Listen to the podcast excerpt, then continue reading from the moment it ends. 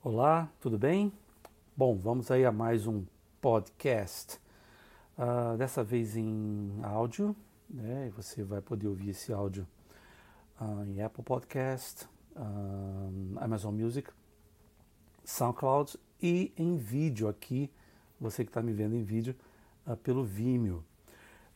esse podcast, na verdade, esses podcasts são trazidos para você o tempo todo e a ideia é dar um refresh aí na sua, no seu mind para que você possa o tempo todo refletir em tudo isso que envolve todo esse processo, aquilo que você está fazendo, que você está pensando. Então a ideia do podcast é manter você aí meio que turbinado e prestando atenção em tudo o tempo todo, né, podendo discutir pontos de vista, colocar suas dúvidas sobre várias coisas que você venha a ter. Então tá jóia? Deixa eu rodar a vinheta e vamos nessa que a gente hoje vai falar sobre uma coisa muito interessante que é diferença entre o enfermeiro brasileiro e o enfermeiro americano. Tá bom? Vamos lá, roda a vinheta. Tchau, tchau.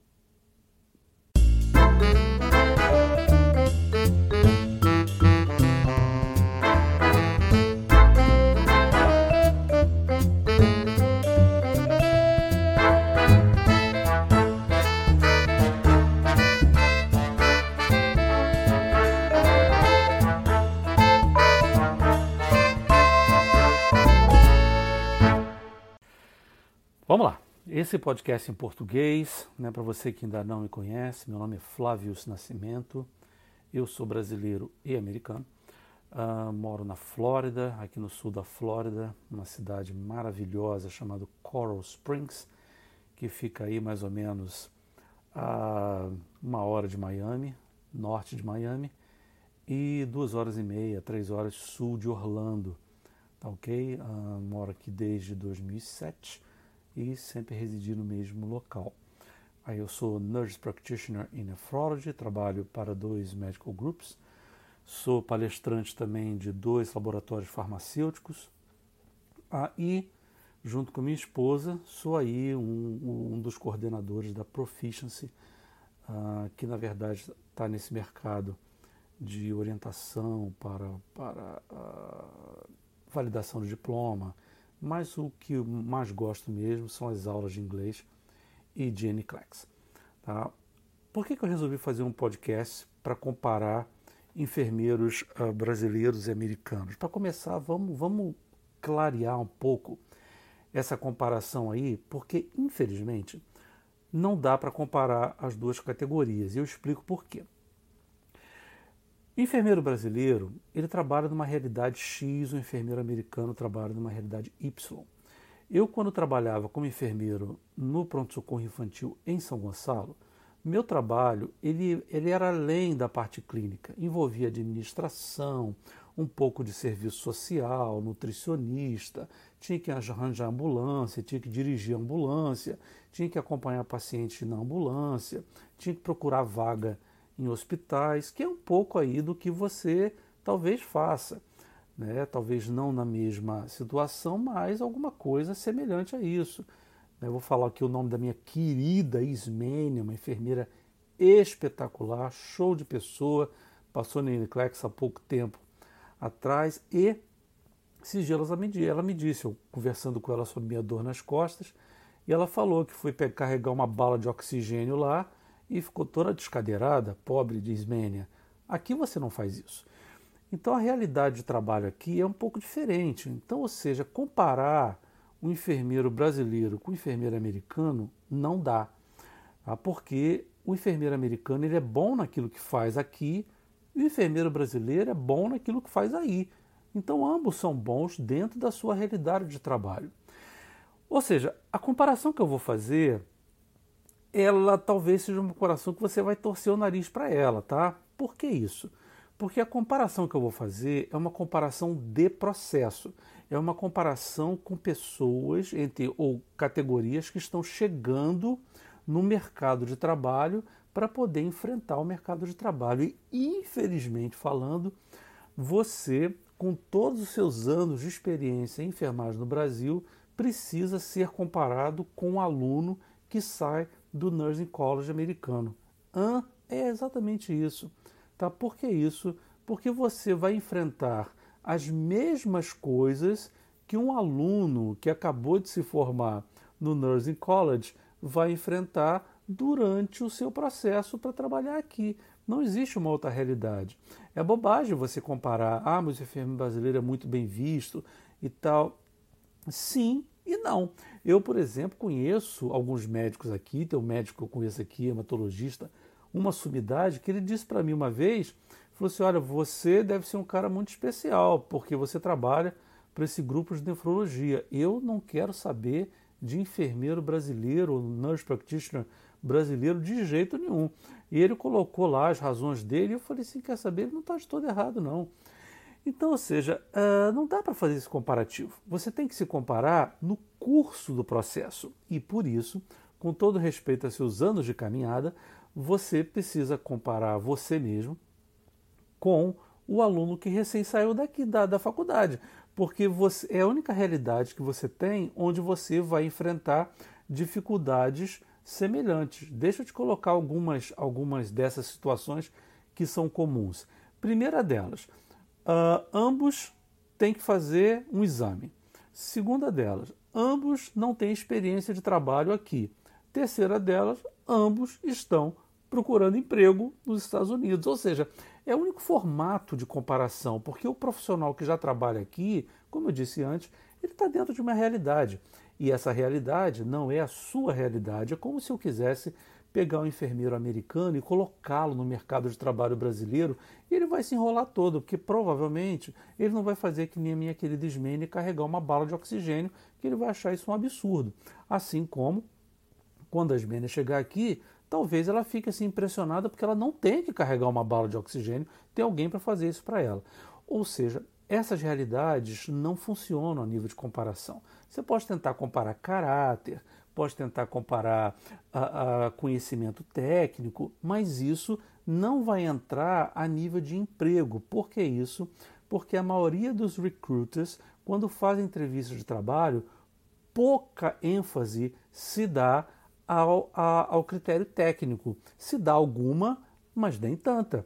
O que se pergunta muito é critério de ética, é capacidade de trabalho dentro da sua realidade. Se pergunta muito sobre você enquanto uh, uh, imigrante, né? no nosso caso aqui, que você está vindo para cá. Então, essa é a linha de atuação, mais ou menos, das perguntas de recruiters. Ou seja, a, o critério técnico ele tem que ser visto com o enfermeiro brasileiro na realidade da enfermagem no Brasil e o enfermeiro americano na realidade da enfermagem americana. Mas você precisa saber que há um nível de comparação entre você e o aluno americano, e é nesse ponto que eu quero tocar, ainda que, como eu disse antes, você torça um pouquinho o nariz, porque eu reconheço que isso não é muito confortável para você que tem anos de experiência dentro do CTI, agora ter que ser comparado com o aluno americano. Então, algumas considerações são importantes você saber. E são essas que, se você entender bem o que eu quero dizer, você tem muito mais facilidade de passar por esse processo. Então, vamos a elas. São basicamente duas, tá? A primeira delas é: você não está, nunca esteve e precisa estar preparado para fazer um exame. Tá? E esse exame define a sua licença nos Estados Unidos. O aluno americano ele é preparado, ele é, ele é catequizado para fazer este exame. Isso é um comparativo muito forte. Por que isso? Porque cabe a você passar por cima de uma série de coisas que você hoje tem e que elas têm que ser deixadas de lado para que você então consiga passar nesse exame. E deixa eu lhe dar algumas dificuldades que você certamente tem. Primeira delas, língua.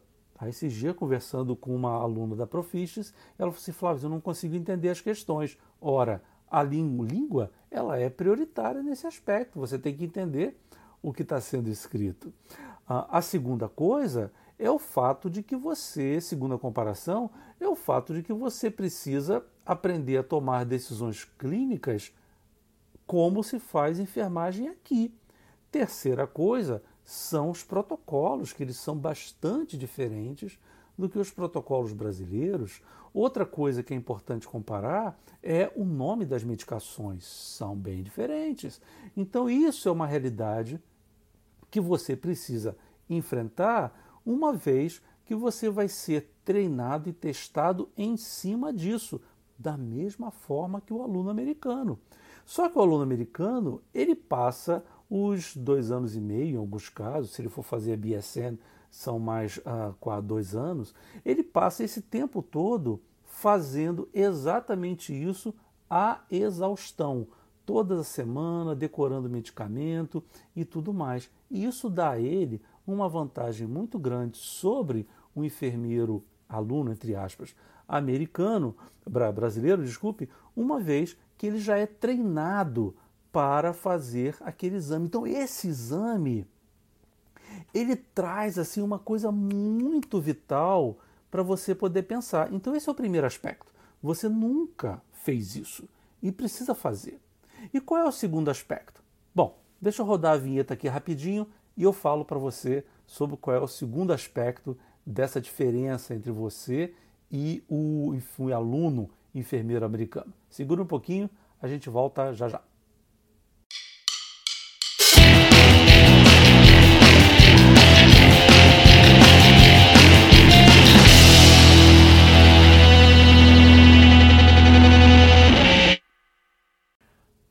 Voltando? Bom, o segundo aspecto da diferença entre você e o aluno que acaba de se formar e vai entrar na mesma briga do mercado de trabalho que você está na capacidade clínica. E aí você leva uma vantagem espetacular. Por que isso?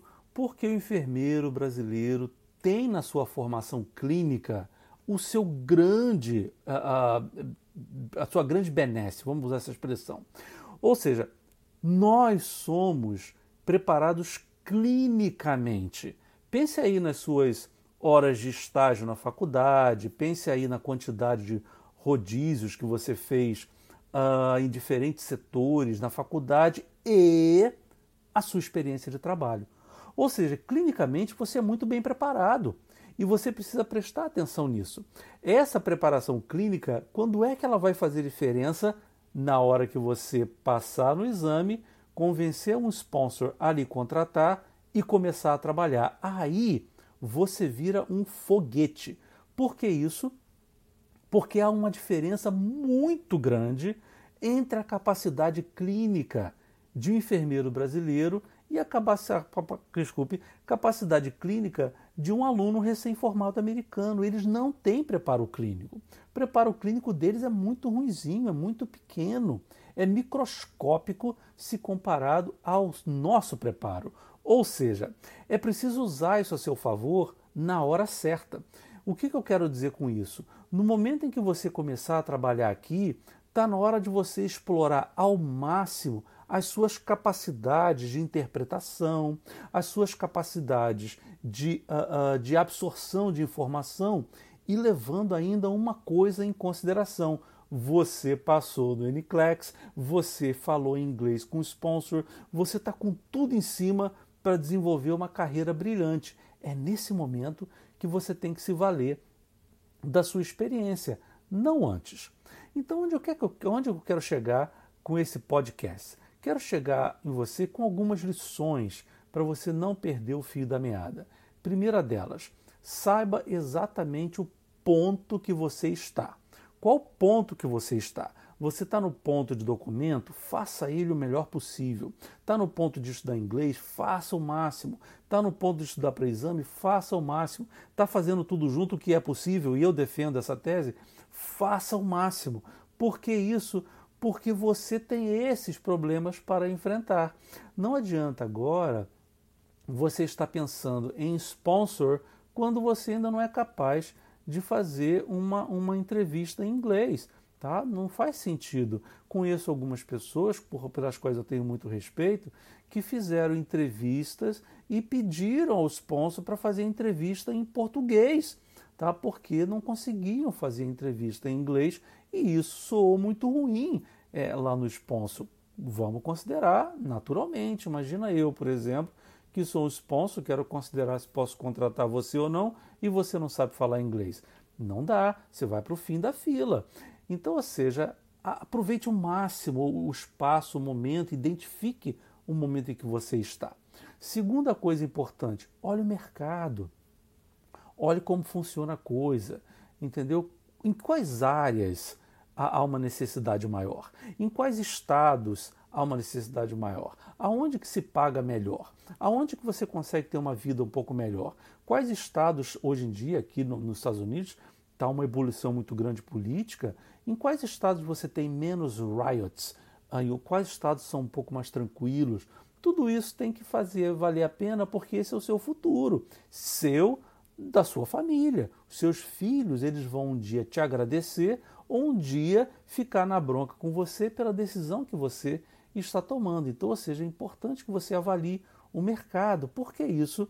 Porque se você consegue começar a pesquisar o mercado, você se prepara para aquele tipo de problema, para aquele tipo de área, e você então pode canalizar um pouco mais a sua pesquisa, o que não quer dizer que você vai ficar restrito a uma determinada área, mas você pode dar ênfase a um produto A, B ou C. Então, essa é a segunda dica que eu lhe dou. A terceira dica é a seguinte: olha só, as coisas que você tem que fazer, faça bem feito e faça rápido. Faça rápido. Se o problema é documento, ande com os seus documentos. Por que isso?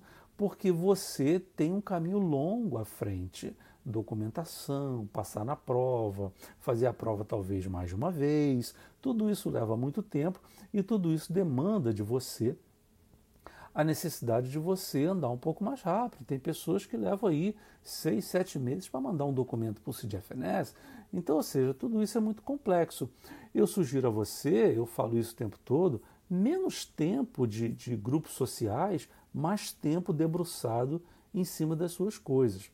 Até porque é uma realidade que muitos de vocês enfrentam, e eu já ouvi essa frase várias vezes. Ai, Flávio, falando com você, parece que eu estou mais perto dos Estados Unidos. Não, não está não, tá? Você está no mesmo lugar. O que acontece é que há um componente psicológico aí que ele tem que ser meio colocado de lado. Eu sou fã número um do trabalho árduo, de você observar as fontes, não se meter com muita informação imprecisa, mas ter sempre a informação que presta e a partir daí você então conseguir fazer as coisas mais rápido.